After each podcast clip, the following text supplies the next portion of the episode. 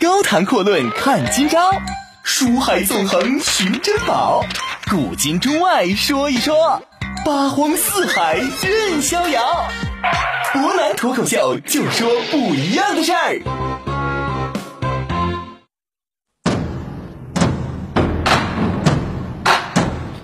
听众朋友，大家好，欢迎您收听今天的博南脱口秀。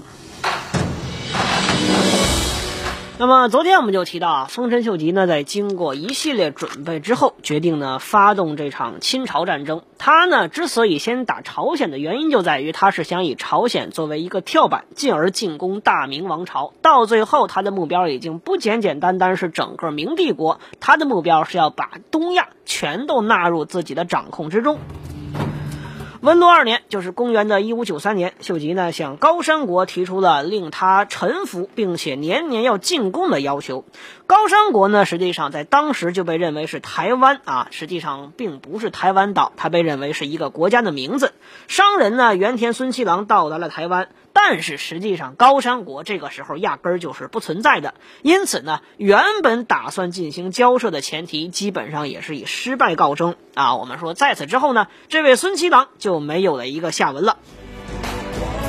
秀吉这个时候的野心可以说已经是达到了一个空前的程度。昨天我们分析了一下，这也难以去怀疑或者说难以去指摘。毕竟对于这样一个从底层一路走到最中央最顶尖的人物来说，你让他疯狂吧，这必然呢也是有其历史的必然和他个人人生的一个必然。那么到此为止呢，战争可以说已经是不可避免了。我们首先来分析一下啊，战前这三国中日朝这三国的军事力量对比到底是怎么样的。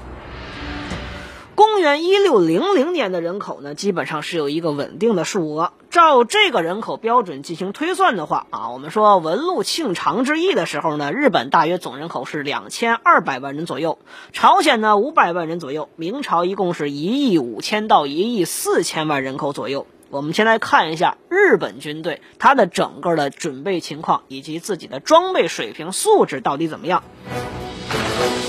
参与朝鲜作战的日军出征部队和后续的预备部队呢，基本上都是集结在明户屋附近。在文禄之役当中啊，日本呢一共是九个军团，一共是十五万八千人，其中呢两个军团是作为预备队在后边，分别呢是在对马岛、伊期岛两个岛上。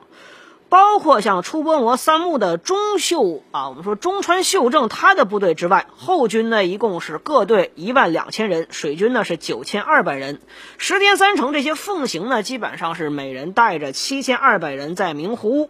如果说把渡海的部队，包括驻扎部队，包括后援部队总加在一起算计的话，日军这一次大概是有十八万七千一百人左右。后续的庆长之役当中呢，日军一共是出动了。啊，十四万一千五百人，基本上可以说这个数量在日本当时来说算得上是空前的大军。不过呢，根据史料推算，这些数据呢，并非是各大名规定军与动员的总数量，实际上数量呢，应该是这一数量的百分之八十左右。原因呢，在于日本除了这些人力，包括很多水手、非战斗性成员也在这其中。因此呢，实际上真正的参战人数，我们后来都认为高达近三十万，实际上远远没有这么多。真正参战人数，第一场文禄之役大概是在九万人左右，庆长之役是在六万八千，最多不超过七万人。因此呢，很多朋友认为这一仗大明打得很漂亮，一举击溃三十万日军啊！伯南在这儿明确告诉大家，加一起两次都不到三十万，顶多顶多，我们刚才算了一下，这也就是一个那九加六是多少？十五，最多不超过十六万人的部队。我们说这些兵员的素质到底是怎么样呢？实际上，从十五世纪中叶开始，就是非常著名的应仁之乱之后，日本呢便陷入了一个非常长期并且残酷的内战状态。后世呢就称之为日本的战国时代。按照庆长三年减低的数据来看呢，那个时候日本的全部的人口部队数量大约是在五十到六十万左右。啊，当时呢日本非常有意思的是按每万担出产三百人的这样一个比例去进行计算的。而且呢，自从公元的一五五四三年，铁炮啊，所谓的种子岛铁炮，日本的铁炮并非是炮，我们在这说一下，它指的呢是火绳枪。自从一五四三年火绳枪传来被国产化之后，基本上大部分大名家里边或多或少都拥有铁炮的保有量。根据日本方面的相关史料记载，在这个时候，日军大约是有五十万挺铁炮。我们说这个数据呢，基本上可以确定不是特别准确啊。以公元一五七五年长筱河战呢，双方的铁炮纵援总数为例，我们说这场核战呢，就是非常著名的织田三段击打垮武田赤备的这场战争。这场战争当中，以足轻为主的火绳枪部队，面对以贵族武士装备非常昂贵并且训练精良的武田赤备军当中呢，是发挥了极大并且是毁灭性的作用。可以说，这一仗也代表着日军作战方式从原本的骑士突击、步军武士互相报名单挑的方式，变成了大规模集团军以火绳枪部队作为主力的一个战争方式的转变。在这场战争当中啊，织田以及德川的联军呢，这个领地是纵贯河内河泉，包括南北近江、越前、尾张、美浓、伊势、三河、远江，几乎呢是把整个的近畿地区的附属之地，还包括大和伊势国铜井市的铁炮增援数量，全都给收在一起了。根据不同史料记载。最少的记载呢是三千挺左右，最多的大约是八千挺。如果我们说折中的话，怎么着也有五千左右。这场战斗当中呢，武田军携带的铁炮数量大约是在两千左右。根据这个纵向推理的话，一五七五年的时候，日本全国铁炮总数量大约是在二十到三十万挺。虽然没有史料当中所吹嘘的五十万那么多。但是对比起明朝来说，三十万的火绳枪这个数量绝对是一个非常巨大并且毁灭性打击巨大的数目。我们说这个时候的日军步兵，就是后世所谓的足轻呢，基本上是火绳枪和弓搭配混合使用的。近战的时候呢，使用长枪，包括混战的时候就使用日本刀。日军的这个火绳枪标准的口径呢是所谓的六两半。实际上，在这个时候，由于日本国内已经大量出现了金属制成的南蛮巨族，包括一些铠甲之后，导致这个火绳枪的威力开始出现不足。但是，由于它这个弹丸的重量很轻，大约呢，根据出土的数据显示是九点四克左右，很廉价，因此呢，可以大量生产。所以说，在这样一个时代，小口径火绳枪还是作为主要装备大量存在。包括大桶和大铁炮所在的这个铁炮数量呢，基本上比例呢并不是特别多。战争初期，我们说日军之所以能够占到很大优势，两方面。第一方面，我们说呢，由于是一个非常惯用的三段机，集中远程使用这种穿透力很强、口径相对明军来说很大的火绳枪，在远程之上是占据优势的。我们说呢。这个时候，原有的日本的火绳枪战术跟西洋步兵弹幕射击基本上是相同的一个狙击型战术，射击距离大约是在一挺，这个挺呢是日本的丈量单位，大约换算成我们的米的话是一百零九米左右。不过呢，这个时候由于跟朝鲜军作战最早期的时候都是远程，基本上他们采用是集中射击的方式，因此说在这个时候日军是占有很大性的优势的。那么，除了远程部队之外，我们来说一下骑兵。我们说日本的骑兵呢，由于本土并不会出产多少非常优质的马，所以说在这样一个时代，日本的骑兵显然跟明军对冲的话，没有什么太大优势。而且最大的问题在于朝鲜地区的一个地形，这个地形和地势呢，多山地丘陵，根本就不适合骑兵作战。因此，我们会发现一个很有意思的现象。无论说是明军还是朝鲜军，又或是日军，在文禄庆长之役当中，基本上没有大规模骑兵军团作战的一个记录。因此呢，在这儿就必须不得不提到双方兵员素质的一个对比。那我们接着是以日军作为一个典型的例子。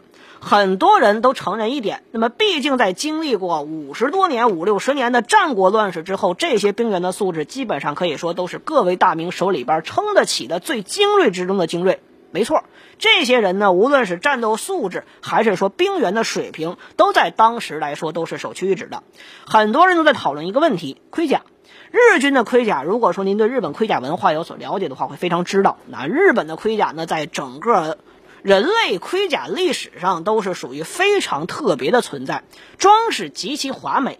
但是在很多人的印象当中啊，这日本的盔甲大部分都是用麻绳啊、竹片啊，辅之以极少量的皮质，再加上一些精铁做成的。很多人认为就是一个样子货，说白了呢，看起来很好看，一刀砍上去就完蛋了，非常的不太好用。实际上，根据真正的史料显示，啊，在经过日本战国时代洗礼之后，即便是日军当中最低等级的族青，这个时候基本上普遍装备的盔甲，而且呢，通常在这个时代都是由大明提供的，被称之为玉带具足，意思呢就是说这类的盔甲，这个盔甲呢跟武士的那种花里胡哨的盔甲确实不太一样，不过它基本上也都是由铁制成，表面刷漆，重量大约是在四公斤左右。至于武士阶层的铠甲，基本上就远远要强于这些普通族青的，更加高级，防护更加严密。早期的铠甲呢，被称之为西具族，像包括后来呢传入。日本的南蛮铜丸剧组啊，所谓南蛮嘛，毫无疑问，这意思说的很明白，就是说从欧洲那边传来的。基本上南蛮铜丸再加上日本本国的铠甲，在这样一个时代呢，都已经获得了很大的改善。竹片的铠甲确实曾经还有过，但是呢，在这个时候基本上都。作为各家的传家宝被供奉起来，真正的铠甲大部分还是以金属作为一个主要的底料。有一个典型的例子可以证明日军的铠甲防护能力到底怎么样。在非常著名的碧提馆之战的前哨战历史岭之战当中啊，非常著名的日军名将被称之为西国无双的立花宗茂呢，受到了明军前锋的狙击，被打败了。这场战争记载当中说，立花宗茂在退到小丸山之后，甲胄上面呢是挂满了明军的箭支，像只刺猬一样。不过有意思的是，这本人呢，宗茂本人并没有受到什么伤害，而且人家还悠然无事的吃起了饭团。我们说从这个角度可以看一看，日军的这个甲胄防御能力跟我们印象当中以竹片为主的这种防御能力不堪一击是完全不一样的。因此呢，我们会发现。日军基本上陆军的单兵实力，无论是个人作战素质还是装备水平来说，对比明军。首先说刀剑啊，日本刀的这种精良已经不用做过多的赘述。不过呢，戚继光改良编刀之后，可以说呢，双方在这方面差距不大。盔甲呢，远远没有我们想象差距那么大，可以说势均力敌。但是日军有着非常众多的火绳枪，因此呢，我们可以承认一点，战争素质、兵员角度来说。明朝军队也好，朝鲜军队也好，都是处在一个极端的劣势当中。高谈阔论看今朝，书海纵横寻珍宝，古今中外说一说，八荒四海任逍遥。湖南脱口秀就说不一样的事儿。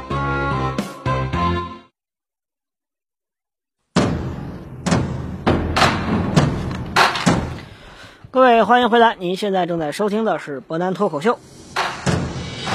我们再来看一看日本的水军啊。说到水军呢，毫无疑问，日军在水军作战当中这几次呢，在清朝过程当中呢，是遭到了很大的打击。原因其实很简单，这由于日本军队当时水军，尤其是海军作战，依然是处在一个非常早期，并且没有完整的一个数据，包括作战模式的前提之下，说白了就是作战方式极端的落后。在那个时代呢，日本海军大型的安宅船基本上都是高级指挥官所乘坐的，因此呢，以中型的官船和小型的船只，包括一些高机动性的小船作为作战的主要战法。但是战法在这个时代呢是非常落后，还是以接舷白刃战为主。如果有可能的话，要尽可能俘获敌方的战船。但是呢，在当时的角度来说啊，世界海战呢虽然说确实还处在一个接舷战依然存在的状态，但是。那个时候，西方已经出现了列装的风帆战列舰，东方呢也基本上以远程作战为主。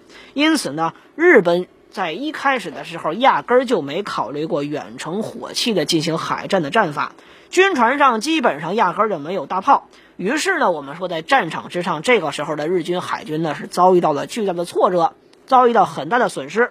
后来为了弥补上火量火力的不足，才开始装载一些大炮。再来看一看日军的实力，我们会发现，整体而言呢，陆军实力很强啊。水军呢，整体来讲也不算太差，但是由于作战思路存在问题，肯定是在战场之上要吃亏的。但是呢，日军有一个不可避免，同样也是很多远征军队必须面对的难题：给养到底要怎么解决？接下来我们看一看本土作战的朝鲜军啊，整个文禄之役期间呢，朝鲜军队一共是十七万两千四百人的正规军，以及两万两千四百人的非正规军参加战争啊。我们说日军。这个时代很发达，朝鲜军那个时代呢，基本上都处在一个半原始化的状态。我们说这个时候，朝鲜军的主要火器是老式旧式的火绳枪，就说白了也是铁炮，而且呢，主要装备是刀、长枪和弓箭。无论是这些铠甲还是说武器，比起明军和日军来说，差距都是非常之大的。但是相比之下，朝鲜的水军反而实力很强。由于从高丽时代开始呢，就对付倭寇，以对付倭寇为目的进行整备和训练，因此呢，舰船之上是装备了大量旧式火炮。战争初期呢，可以说倚仗着这些火炮，日军呢在面对朝军的时候吃了很大的亏。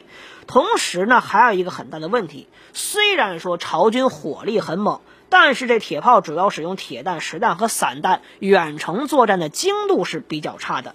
因此呢，我们说朝军的实力也有，但是还是有限。同时呢，从战争初期开始，朝鲜部分民众就开始自发组织起所谓的义兵，啊，说白了就是一些游击队来进行对日军的抗击。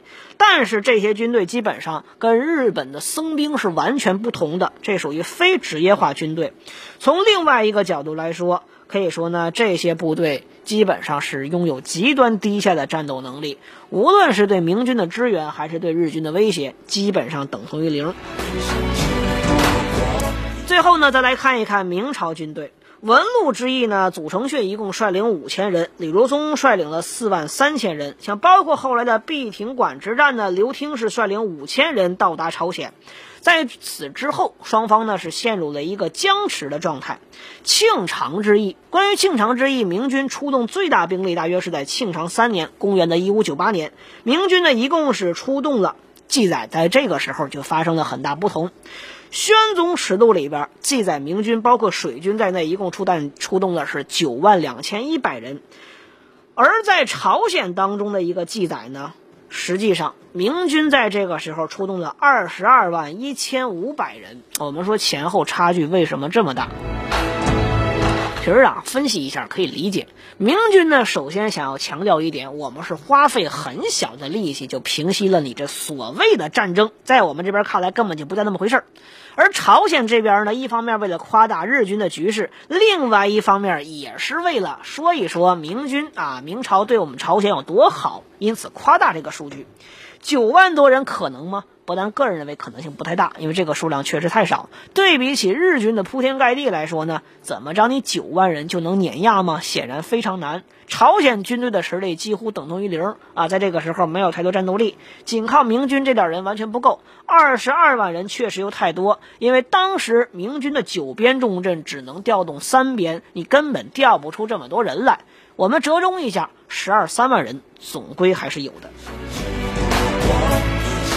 明军的火绳枪在这场战役之中基本上没起到太多作用，因为毕竟呢，日本的火绳枪在当时亚洲来说已经属于最顶尖了。甚至很多史料当中记载的是什么？是明军捡起日军丢弃的火绳枪继续使用。不过，明军的铠甲以及刀剑在这场战斗当中也是发挥了很大作用，比日军可以说是有过之而无不及。因此呢，双方的实力整体而言还是处在一个势均力敌的状态。军力对比之后，我们会发现，日军的主要进攻能力在于陆军实力非常强，要强于明军和朝鲜。朝鲜这边呢，基本上除了人数之外没有太大作用，偶尔迟滞一下日军的部队还是可以。但是整体来说，进攻的话基本上不太可能指望不上。变相来讲呢，我们说啊。非常强悍的所谓明军呢，实际上在这个时候呢，也没有办法起到太大作用。明军真正的优势在于半本土作战，再加上实力不亚于日军。日军实力固然强，但是最大的问题在于海军啊。微信上这位叫做，呃，这位叫做那人便是王泽之辈的朋友来了，他说朝鲜的海军在哪？刚才我刚提到了，朝鲜三军用命的话，最大的力量也就是海军了。但是呢，海军在一开始的战争当中并没有起到太大作用，那是后来的时候才发挥了很强的优势。我们说整体对比之下，日军如果说一鼓作气杀进来的话，倒是还有希望。但是毕竟跨海作战，给养装备补充，这都是很大的问题。正十五年的时候，丰臣秀吉呢很可能像伯南一样捋了一下刚才的这些东西，但是他没有看到一些问题。这个时候呢，公元一五八七年，九州中伐中已经臣服于对马的这样一个宗主，我们说呢。听从了秀吉的命令，什么命令？令李氏朝鲜臣服，并且作为进攻明朝的向导，有这样一个命令。我们说宗室呢，一直都是因为自己领地内的经济发展完全依赖于和朝鲜的贸易，非常焦虑。于是呢，他就向李氏王朝提出了更改贸易，并且成为统一日本、向秀吉进贡的这种方式。说白了，糊弄一下秀吉。但是朝鲜方向不这么认为，他认为秀吉是一个篡权者，根本不搭理秀吉这位所谓的关白后来的太阁。他认为所谓日本国王这个位置完全是一个篡夺者。因此呢，双方决定再一次进行谈判。但是我们说历史上非常有意思的两边都摸不清的谈判就要这么发生了。到底为什么说这场谈判在谈判史上都称得起是绝无仅有啊？前空呃，应该说是空前绝后，没有任何意义可言呢？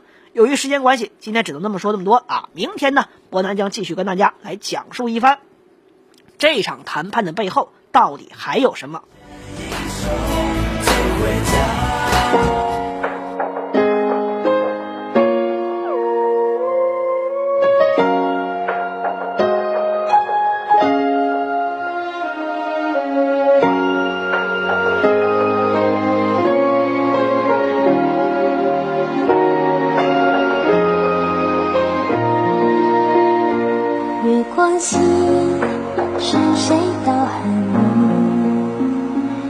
天涯，相君思故里。一夜落雪未满，北风急。千里迢迢一心相惜。融化梦，